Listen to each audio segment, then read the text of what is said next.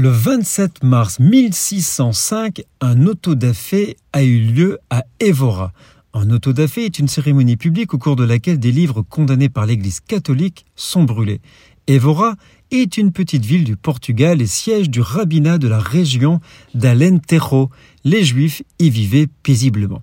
Par exemple, quand le 27 novembre 1490, l'épouse de Don Alfonso, la fille unique du roi Jean II, entra à Évora, les Juifs de la ville la rencontrèrent en procession solennelle et lui présentèrent en cadeau des vaches, des moutons, des poules et autres.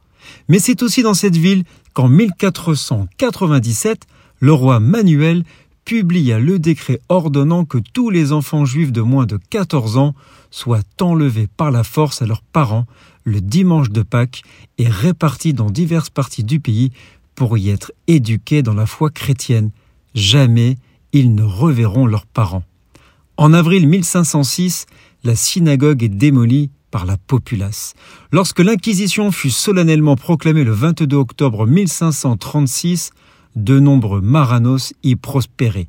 En 1542, lorsqu'elle commença ses activités, l'un des premiers êtres amenés au bûcher fut le rabbin David Reubeni. Nous sommes le 27 mars.